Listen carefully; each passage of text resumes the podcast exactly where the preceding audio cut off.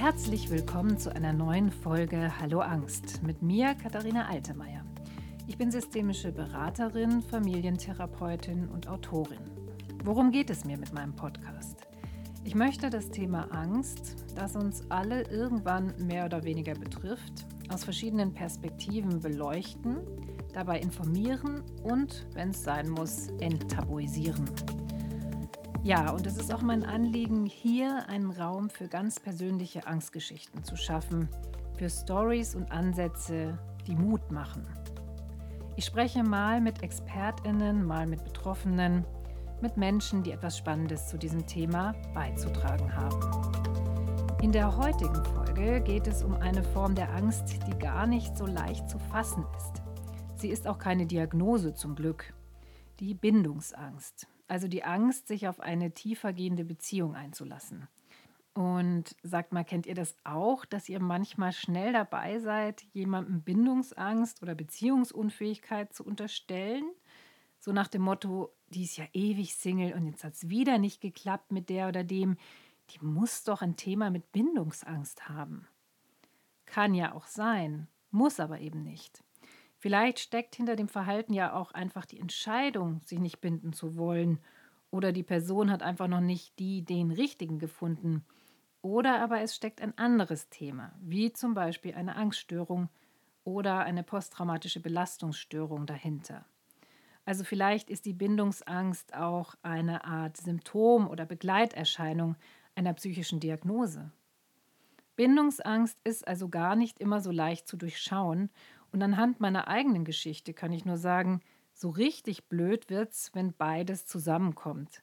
Eine Bindungsunsicherheit, die aus der frühen Kindheit stammt, und eine Angststörung. Um das Thema ein wenig zu beleuchten, habe ich mir eine Frau an meine Seite geholt, die Expertin auf diesem Gebiet ist, Alex Hartmann, Psychologin, systemische Paar- und Sexualtherapeutin und spezialisiert auf Single Coaching. Mit ihr spreche ich darüber, was Bindungsangst ausmacht, woher sie kommen kann, welche Bindungstypen es gibt und wie es gehen kann, dass wir trotz Bindungsängsten glückliche Beziehungen führen. Das geht nämlich. Wie das konkret geht, darüber schreibt Alex auch in einem ihrer Bücher, das da heißt Meine Bedürfnisse, deine Bedürfnisse, dem inneren Kind in der Partnerschaft Raum geben. Und noch ein Hinweis, ich will ja alles transparent machen. Alex und ich, wir kennen uns, weil wir gerade eine Weiterbildung in systemischer Supervision und Coaching machen. So, jetzt geht's aber los. Viel Spaß und hoffentlich viele Erkenntnisse beim Hören. Alex, ich freue mich, dass wir uns heute unterhalten können über eine sehr, ja, wie soll ich sagen, ich glaube, eine durchaus auch sehr verbreitete Angst, nämlich die Beziehungs- oder Bindungsangst. Herzlich willkommen bei Hallo Angst. Freue mich hier zu sein. Genau.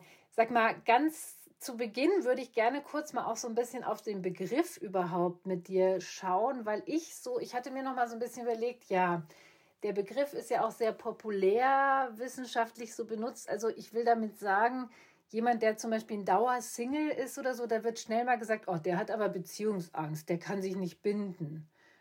Muss aber ja vielleicht gar nicht der Fall sein. Absolut nicht. Also ich meine, wir müssen erstmal auch verstehen, dass es auch Singles gibt, die damit durchaus zufrieden sind, zumindest über einen bestimmten Zeitraum, ja. Ähm, ich glaube, die allermeisten Menschen, aber wie gesagt, auch hier sage ich die meisten Menschen und nicht alle, ähm, sind schon so, dass sie ein Bedürfnis nach Partnerschaft haben, nach Zweisamkeit.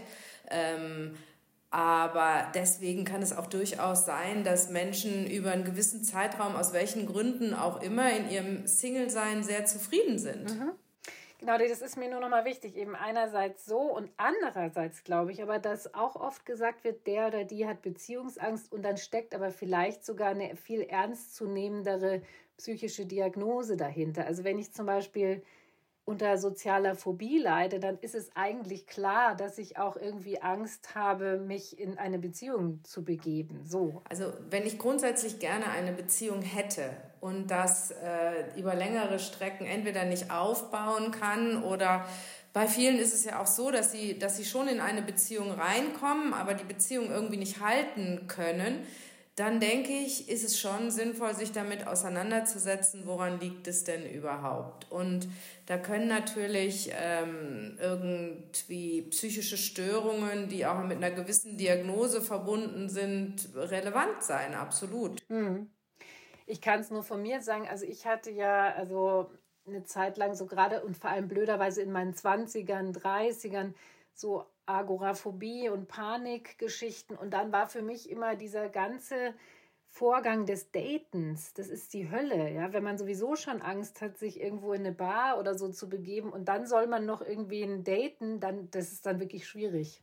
Und das ist ja genau der wichtige Punkt, ja, ähm, rauszufinden, warum ist etwas schwierig für mich, was steckt dahinter, ja, kann eine Angststörung sein oder ähm, andere Dinge, die da relevant sind. Ähm, aber es ist natürlich auch nicht immer äh, irgendwie eine psychische Diagnose, die dahinter steckt. Hm. Jetzt bist du ja jeden Tag als Paar- und Sexualtherapeutin tätig.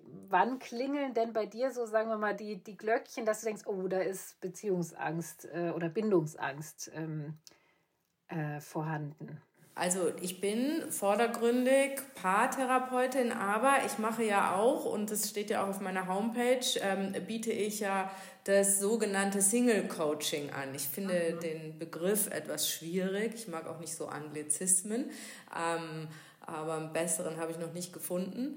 Und da geht es eben ja genau darum, dass Menschen zu mir kommen, die unfreiwillig Single sind, die sich Partnerschaften wünschen und ähm, ja, wie gesagt, es gibt immer grob diese zwei Kategorien. Die einen lernen sehr einfach und sehr leicht äh, Menschen kennen, können aber eine Beziehung nicht aufbauen oder aufrechterhalten.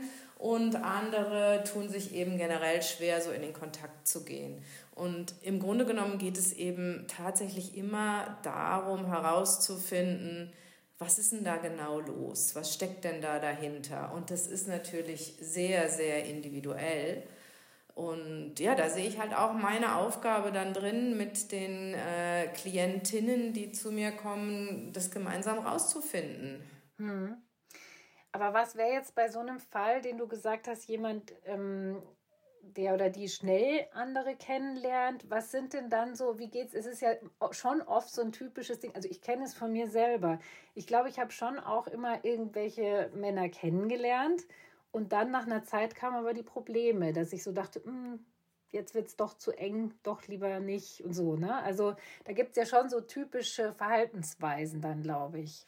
Genau, und das ist ganz interessant, was du ansprichst. Du hast ja eben schon von einer Bindungs- oder Beziehungsangst gesprochen. Aus meiner Sicht steckt da in den meisten Fällen eine ganz andere Angst dahinter, nämlich einmal die Angst, vereinnahmt zu werden oder, das ist jetzt natürlich auch eine grobe Einteilung, oder ähm, eine Verlustangst, also mhm. sich einzulassen und dann wieder verlassen zu werden.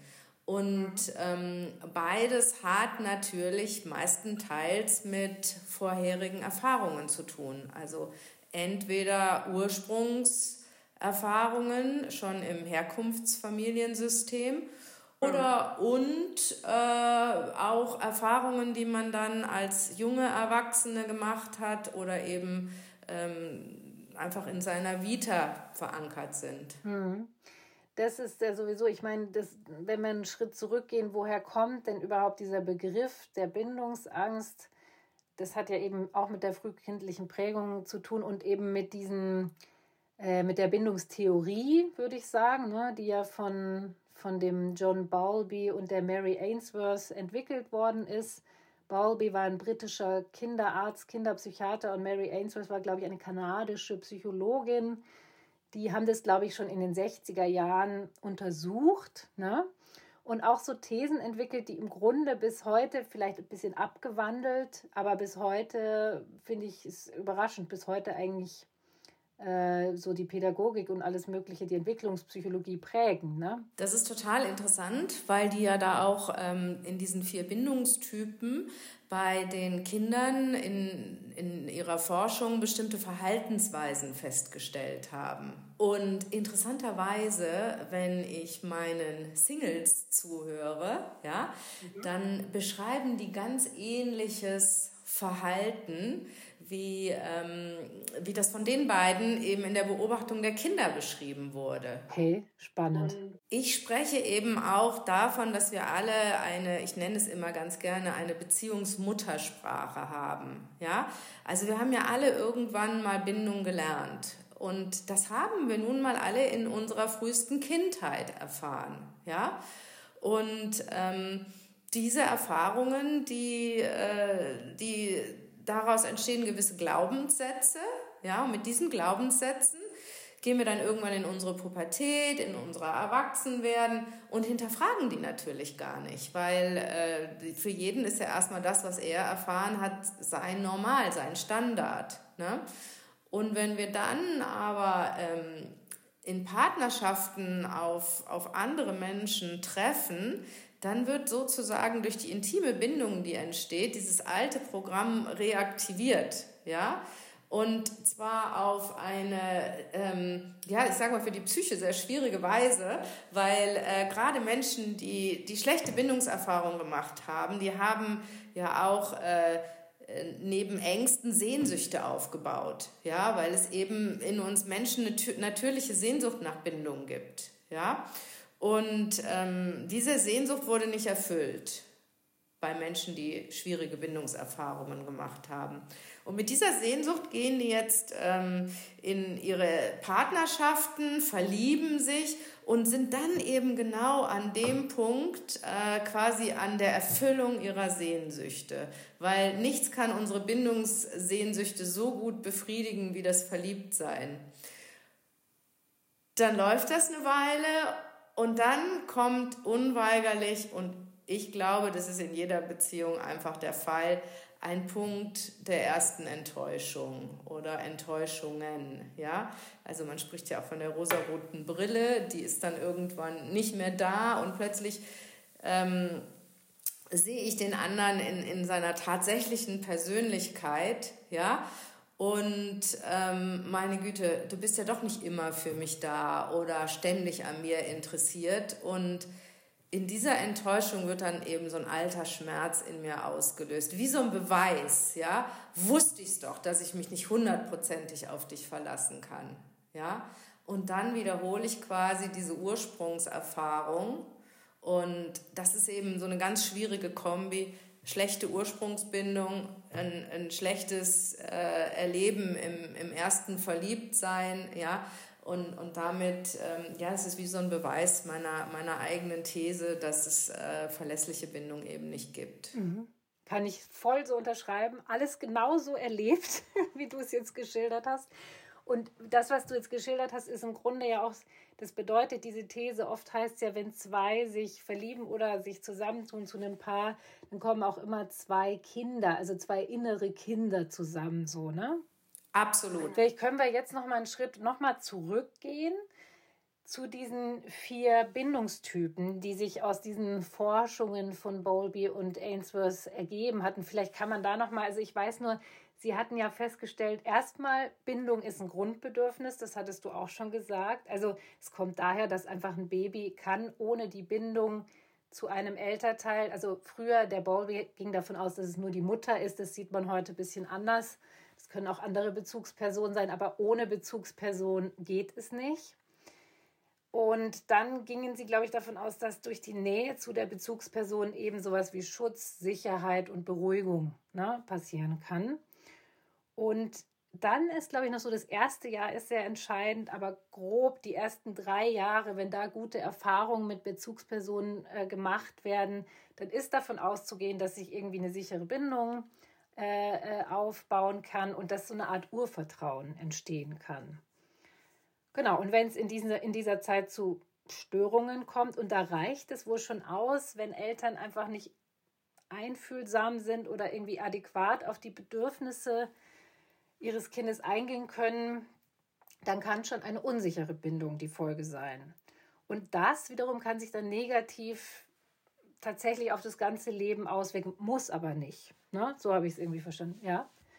Genau, es, das ist ein wichtiger Einwand. Es muss nicht. Also es ist nicht mhm. ganz so einfach, dass man sagen kann, okay, jetzt gucke ich mal, was, was ist bei dem früher passiert ähm, und äh, dann weiß ich, verstehe ich genau, äh, welche Auswirkungen das hatte. Weil ich denke, man darf nicht vergessen, die Bindungserfahrungen sind das eine, aber es gibt natürlich auch eine gewisse genetische Disposition, die uns sensibler sein lässt ähm, äh, oder auch resilienter sein lässt. Ja, und so kommt natürlich auch oft eins zum anderen, weil das ist ein wichtiger Hinweis, weil ich habe oft ähm, Klientinnen bei mir in der Praxis, die sagen, naja, aber so schlimm war das ja. Gut, es gibt es sowieso, dass man vieles so relativiert oder, oder auch verdrängt hat oder sich nicht mehr erinnern kann. Ähm, aber es, man muss eben auch anerkennen, dass äh, Menschen unterschiedlich erleben. Total, ja, ja, also klar, also äh, wie gesagt, ich äh, entspreche da eher dem, also es gibt ja diese Typen, vielleicht sagen Sie den sicheren, sicher gebunden, den unsicher vermeidenden, den unsicher ambivalenten und glaube ich noch den desorganisierten, ne? unsicher genau. desorganisiert, genau. genau. Und ja, also ich habe wirklich Zeit meines Lebens, also in den 20ern, ich habe einfach im Grunde Beziehungen immer vermieden. Aus der Angst, die du vorher gesagt hattest, im Grunde, weil ich dachte, das ist sowieso kompliziert. Mein Glaubenssatz war, Beziehungen sind kompliziert. Beziehungen laufen immer so ab, dass du danach irgendwie alleine dastehst, dass du jemanden verlierst. Und deswegen habe ich es mir so eingerichtet, dass ich es vermeide. Aber getarnt. Also ich hatte schon immer irgendwas am Laufen, aber es war immer klar, daraus wird nichts. Ja. Insofern gehört, also ich würde jetzt, glaube ich, in diese unsicher vermeidende Kategorie fallen. Jetzt nicht mehr, aber genau. Es gibt noch einen anderen Punkt, der macht es jetzt noch ein bisschen komplizierter. Und zwar die Frage, was suchen wir denn uns überhaupt für potenzielle Partner oder Partnerinnen aus? Ja? Und ähm, ähm, da haben wir einfach Tendenzen, uns, ähm, man nennt das in der Psychologie Reinszenierung, hast du vielleicht auch schon mal gehört, dass wir uns quasi Protagonisten suchen, ähm, wo wir äh, denken, hier könnten wir vielleicht das auflösen, was wir als Kinder nicht geschafft haben. Ja, ähm, also wir suchen uns genau die Menschen aus, die ähm, auch zum Beispiel, wenn wir unsicher gebunden aufgewachsen sind, das hatte natürlich immer was mit unseren Eltern zu tun, ohne da jetzt irgendwie äh, den bösen Schuldzeigefinger äh, hinzurichten. Es ist halt auch oft ein, ein Unvermögen, ein Nichtwissen oder eine Problematik, die die Eltern mitbringen, ähm, dass sie uns eben diese sichere Bindung nicht anbieten konnten. Und ähm, es ist möglich, dass wir uns dann als Partner oder Partnerin Menschen aussuchen, die auch gar keine sichere Bindung anbieten, ja, ähm, mit so einem ja, unbewussten Versuch, es dahin zu kriegen. Ja, also das, was wir als Kinder nicht geschafft haben, so als wenn wir noch was beenden müssten, ja, und es passiert natürlich genau das Gegenteil, weil wir können unser Gegenüber ja gar nicht ändern. Ähm, wir machen schon dadurch, dass wir die Partner oder Partnerin so wählen, zwangsläufig wieder die gleichen Erfahrungen und werden dann eben bestätigt. Und das ist dann die Reinszenierung, genau. Mhm. Aber wie gehst du denn dann, also was ist denn dann so der Weg? Also für jemanden, der die eben so ein eher schlechtes frühkindliches Setting erlebt hat, dann vielleicht auch noch irgendwie ein paar blöde Erfahrungen gemacht hat. Was, was ist, wie kann man sich da irgendwie in eine Richtung entwickeln, die irgendwie gut ist, die besser ist? Also der Weg geht immer über die Erkenntnis, finde ich. Ja? Also wenn ich das äh, selber verstehe, das ist auch oft, da fällt wie so ein Groschen. Ja? Ach so, ja klar, ja so war das. Ne? Und ähm, dann an dem Punkt mache ich gerne den Klientinnen bewusst, dass äh, das natürlich Erfahrungen sind, die wir als Kinder gemacht haben, wo wir sozusagen in ein gewisses Biotop reingeboren wurden und da überleben mussten. Ja, wir hatten keine andere Möglichkeit, weil wir sind ja als Kinder abhängige Wesen, abhängig von unseren Eltern, abhängig von der Liebe unserer Eltern, abhängig von der Bindung. Ja, ähm, das sind wir aber heute nicht mehr, weil wir sind heute erwachsen und haben damit sozusagen eine Instanz dazu gewonnen, für uns selbst sorgen zu können. Ja, der Wunsch nach Bindung ist da, da sind wir uns ja auch einig, haben wir auch eben schon gesagt. Ein Bindungsbedürfnis ist, glaube ich, ein natürliches menschliches Bedürfnis, ja. Aber der Unterschied zur Kindheit ist, es ist kein Must-have mehr. Ich kann auch ohne überleben, ja. Und wenn ich das verstehe, dann werde ich ein Stück dieser gefühlten Abhängigkeit los. Und das gibt es ja in Beziehungen auch ganz oft. Dieses, oh, ich habe das Gefühl, wenn der sich von mir trennt, das überlebe ich nicht. Ja, ähm, das ist ja, es mag sich so anfühlen. Ich will da niemandem seine Emotionen absprechen. Und Liebeskummer ist wirklich ein sehr, sehr tiefer Schmerz und äh, löst einen tiefen Trauerprozess aus. Aber hey, wir überleben das. Ja, wir sind nicht abhängig von der Beziehung. Und das hilft es dann schon zu, zu unterscheiden. Und was ich auch immer ganz gerne sage, ähm, das finden dann äh, viele Klientinnen ganz lustig, ja, ähm, wenn wir uns jetzt vorstellen, wir wären Programmierer, ja, und wir hätten vor, pf, weiß ich nicht, 30 Jahren in einem bestimmten Kontext mal ein Programm äh, gelernt, was auch damals irgendwo gut funktioniert hat, ähm, welcher Programmierer würde dieses alte Programm, was irgendwann vor 30 Jahren funktioniert hat, nehmen und auf einen neuen Kontext mit ganz anderen Umständen äh, implementieren. Jetzt macht doch keiner. Aber wir machen das, wenn wir unser Ursprungsbindungsverhalten so fortsetzen. Sehr spannend, das ist ein cooles Bild, ja. Das gefällt mir. Ja. Und wenn die Klienten das dann für sich erkennen können, ja, ähm, dann wird sicherlich nicht irgendwie so ein Wunderschalter umgelegt, aber sie fangen dann meistens an, sich selbst zu beobachten und ähm, wie gehe ich auf andere zu, wen suche ich mir da aus, warum verliebe ich mich in diesen Menschen, ja, und mhm. dann, ähm, dann fangen viele Menschen an, sich selbst zu hinterfragen und haben dann eben auch die Möglichkeit, anders zu entscheiden. Aber hier gibt es ein großes Problem, ja, weil die Entscheidung für einen Partner ist ja im besten Fall nicht nur eine Kopfentscheidung, sondern jetzt muss ich mich ja noch verlieben, ja? Und das ist wirklich eine große Hürde, es zu schaffen, sich, ähm, sich auf einen anderen Typen einzulassen, ja? Also wenn ich jetzt zum Beispiel immer diesen ähm, bindungsvermeidenden Menschen auch äh, hatte als so mein Beuteschema, ja, dann hört man oft sowas wie, ähm, wenn ich dann frage, na ja, es gibt ja vielleicht auch noch andere Männer oder Frauen in ihrem Umfeld und ähm, es ist ja auch oft dieses, wenn mich jemand will, dann will ich den nicht, ja, woran liegt denn das eigentlich? Ähm, und es ist halt wirklich schwierig, äh, es zu schaffen, sich dann auch in jemand anders zu verlieben. Diese Menschen, die man auch in seinem, seinem Leben hat, aber eben nicht als potenzielle Partner sieht, ähm, nicht mehr langweilig zu finden. Das kommt auch oft, ja.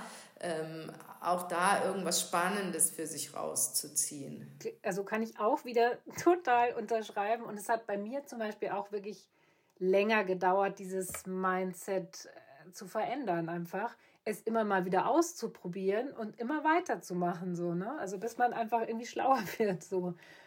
Aber. Das ist genau aber, der Weg, ja. Sich zu erlauben, andere Erfahrungen machen zu können, ja, die dann zumindest mit der Zeit und in der Summe langsam diese Ursprungserfahrungen überschreiben können. Genau, genau.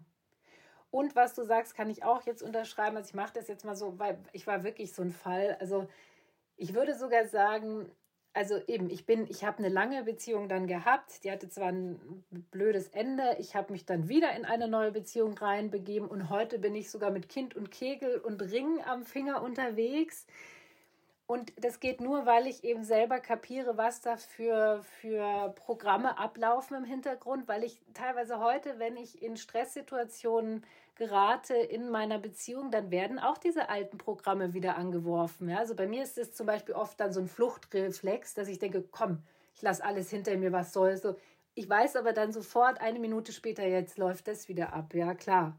Genau, und das ist wichtig, sich da selbst zu beobachten und auch dieses alte Programm durchaus ähm, zu integrieren. Ich werde das ja nicht los, ja, aber eben zu erkennen, was löst es aus und sich dann bewusst zu machen, okay, und ich kann hier anders entscheiden.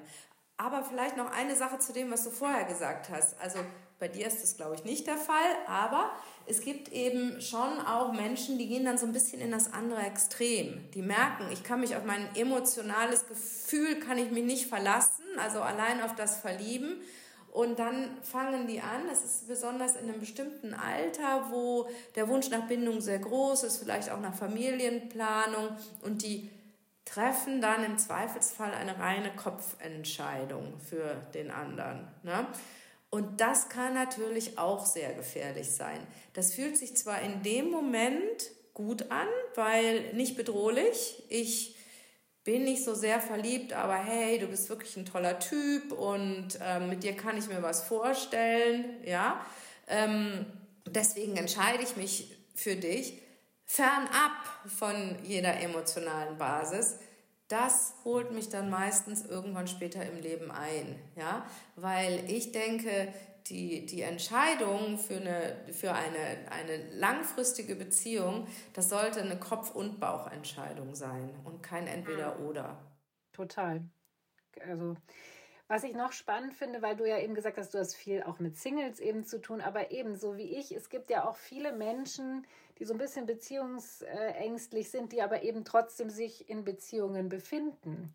Da ist ja spannend, erstens die Konstellationen, also wie ist es, wenn zwei solche Typen aufeinandertreffen? Wie ist es, wenn ein sicher gebundener mit einem unsicher gebundenen zusammen, also so diese Konstellationen, das finde ich auch noch spannend. Ja, also es ist ja in der Beziehung immer eine Augenhöhe ganz wichtig. Es kann passieren, und jetzt äh, rutschen wir in ein klassisches Thema der Paartherapie, dass ein unsicherer Bindungstyp mit einem sicheren Bindungstypen zusammenkommt und dadurch ein Gefälle entsteht. Ja, weil sich der unsichere Bindungstyp immer wieder auf den, den sicheren verlässt. Ja, und ähm, die kommen dann auch häufig zu mir in die Praxis und ähm, haben selber so das Gefühl, dass es unangenehm ist, nicht auf Augenhöhe zu sein, den Respekt zu verlieren. Ja, ähm, das ist schwierig. Der Weg daraus ist tatsächlich, dass der unsichere Bindungstyp, so wie wir das eben besprochen haben, seine Anteile erkennt, ja, und äh, sich unabhängig macht. Also nicht aus der Beziehung rausgeht, sondern sich emotional unabhängig macht, damit diese Verstrickung aufgelöst wird. Ja, das ist ja eine Verstrickung. Ich gebe die emotionale Verantwortung für mich an dich ab, ja, und du bist jetzt mein Versorger, zumindest im emotionalen Sinne, ja, manchmal auch im monetären Sinne, aber mir geht es hauptsächlich eben um diesen emotionalen Anteil. Hängt aber auch öfter mal zusammen, ja.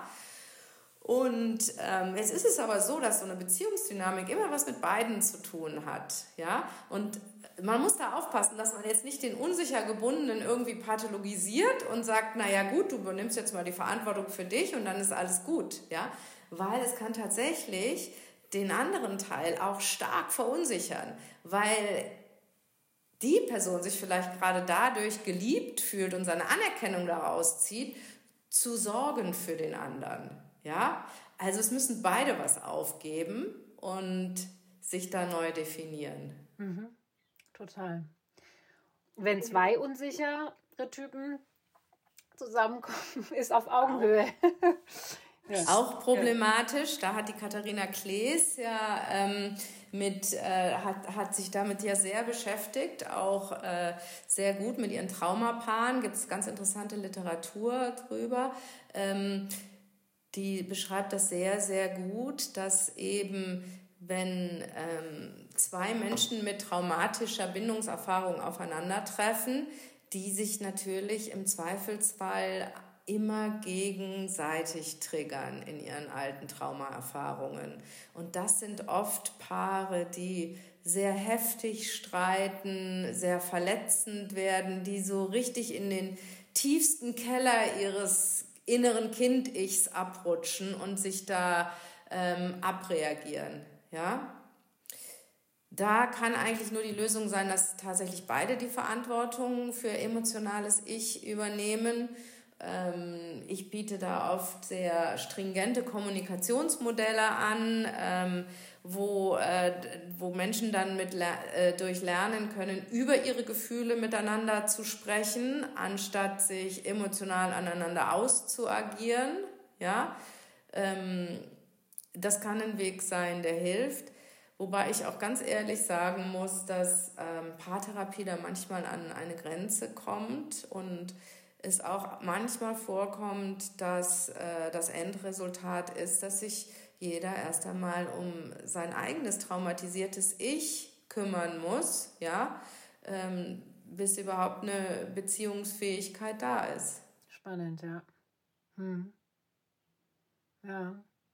Würdest du denn überhaupt sagen, das ist ja so ein bisschen immer so ein Spruch oder so ein Mythos oder was auch immer, dieser Spruch, ähm, bevor man sich bindet, sollte man erstmal mit sich im Reinen sein. Was sagst du dazu? Ja, ich mag so Pauschalaussagen nicht so gerne, ehrlich gesagt. Aber es ist natürlich schon was Wahres dran, ja. Ähm, weil ich, wie gesagt, wenn ich nicht reflektiert bin, nicht gut mit mir im Kontakt bin, ähm, instinktiv eben dazu neige, meinem Partner die Verantwortung für meine Emotionen zu übergeben. Ja?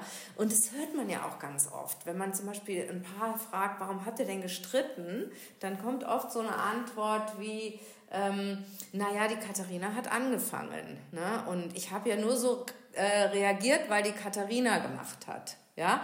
Und äh, das ist natürlich schon sehr kindlich, ne? weil ich habe natürlich so reagiert, weil ich so reagiere von mir aus auf etwas, was du getan hast, ja.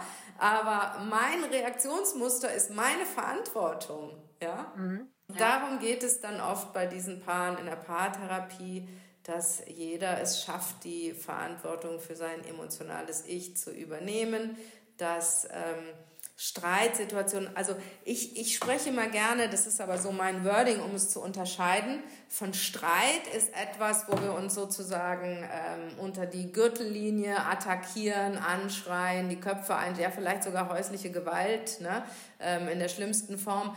Das ist für mich ein Streit. Und solche Streitsituationen sollten auf jeden Fall abgebrochen werden. Ja? Was aber nötig ist stattdessen, ist eine Auseinandersetzung, also Gespräche über Gefühle und Bedürfnisse und Abneigungen und was weiß ich, was da alles ist. Ja?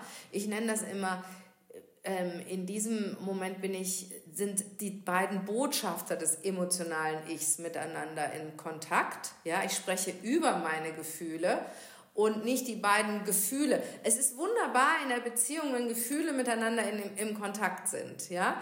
Aber das bitte in einem harmonischen Rahmen. Und der Rahmen in einer Beziehung ist aber nun mal nicht immer harmonisch. Und wenn er disharmonisch ist, ist es gefährlich, mein emotionales Ich da reinlaufen zu lassen. Da bin ich als Erwachsene verantwortlich, mein emotionales Ich zu schützen und die Situation zu klären, ja, und dafür brauche ich mein kognitiv-rationales Ich.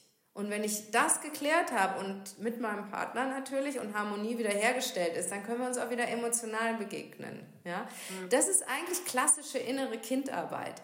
Ich vergleiche das dann auch gerne in der Praxis damit, ähm, stell dir vor, wir treffen uns zu einem Playdate. Ja? Ich bringe die kleine Alex mit und du bringst die kleine Katharina mit. Ja?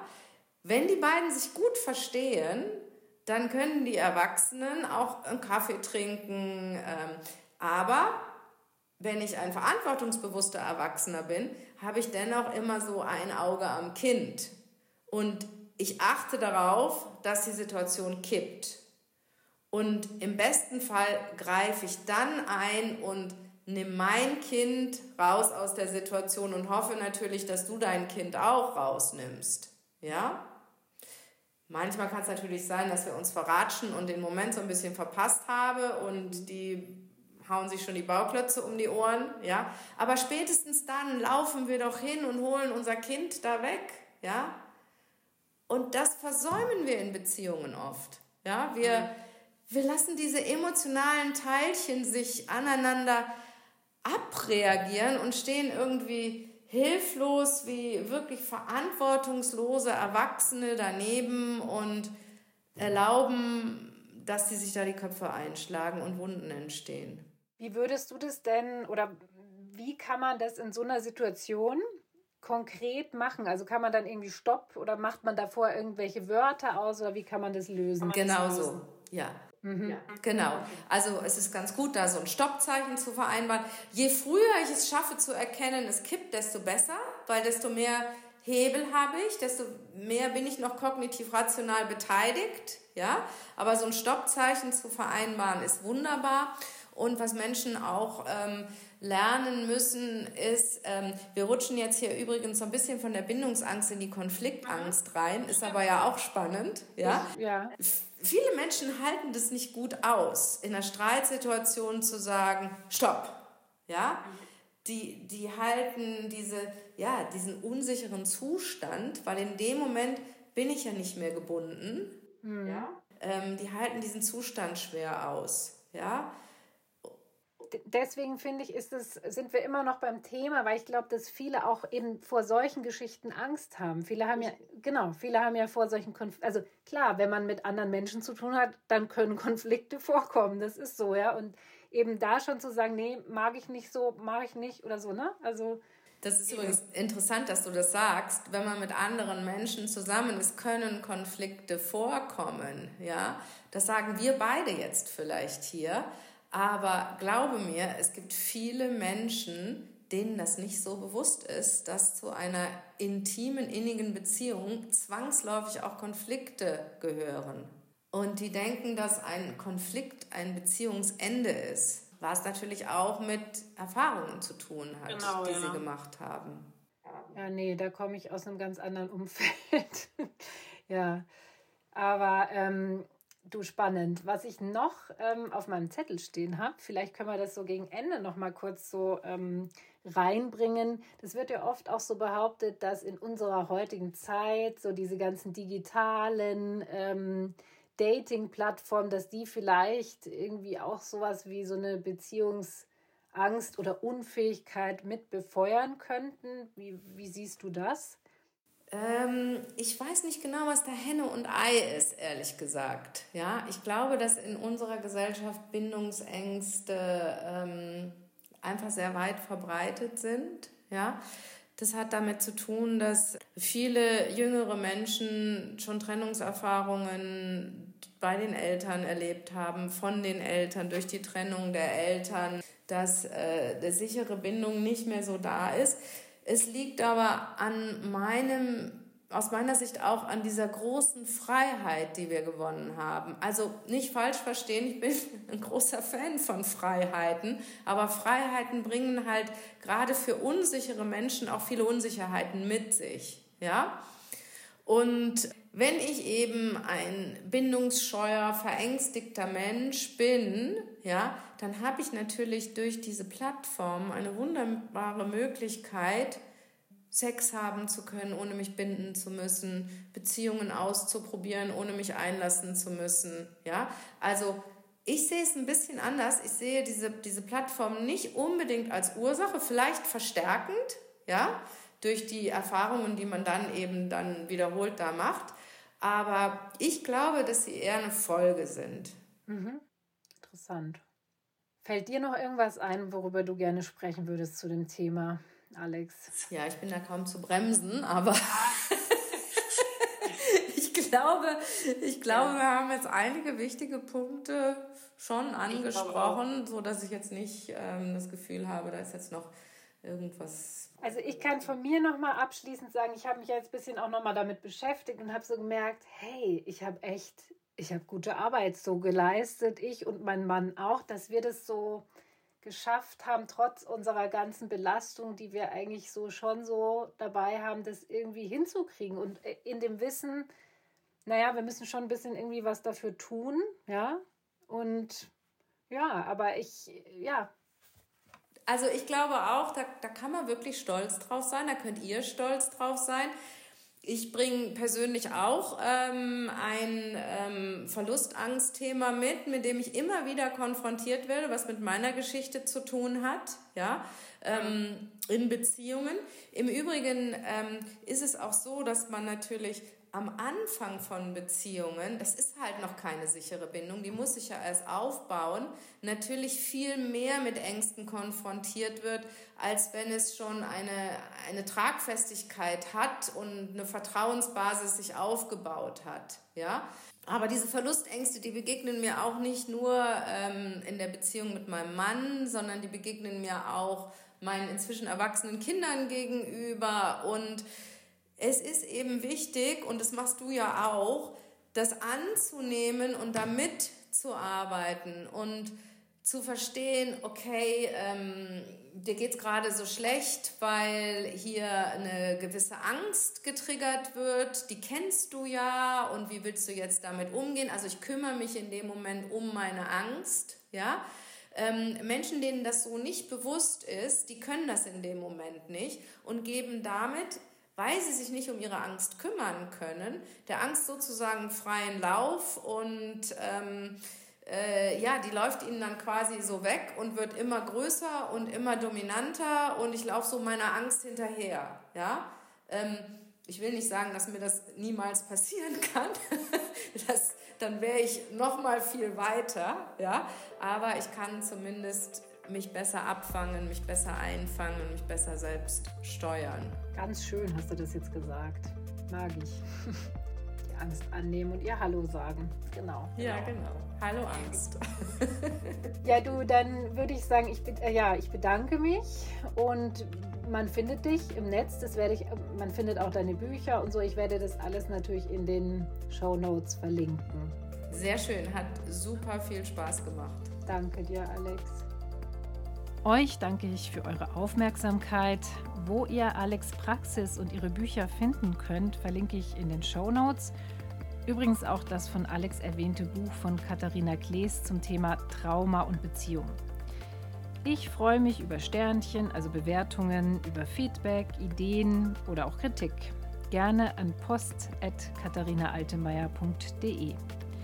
Wenn ihr noch mehr Tipps und Inputs zu den Podcast folgen wollt, dann abonniert doch mein Newsletter. Auf meiner Webseite katharinaaltemeyer.de im unteren Teil, also in dem sogenannten Futter, kannst du dich anmelden. In der nächsten Folge geht es darum, wie sich der Klimawandel auf unsere Psyche auswirkt und was das auch für Folgen für die Therapie der Zukunft haben wird. Bis dahin zuversichtliche Grüße von Katharina.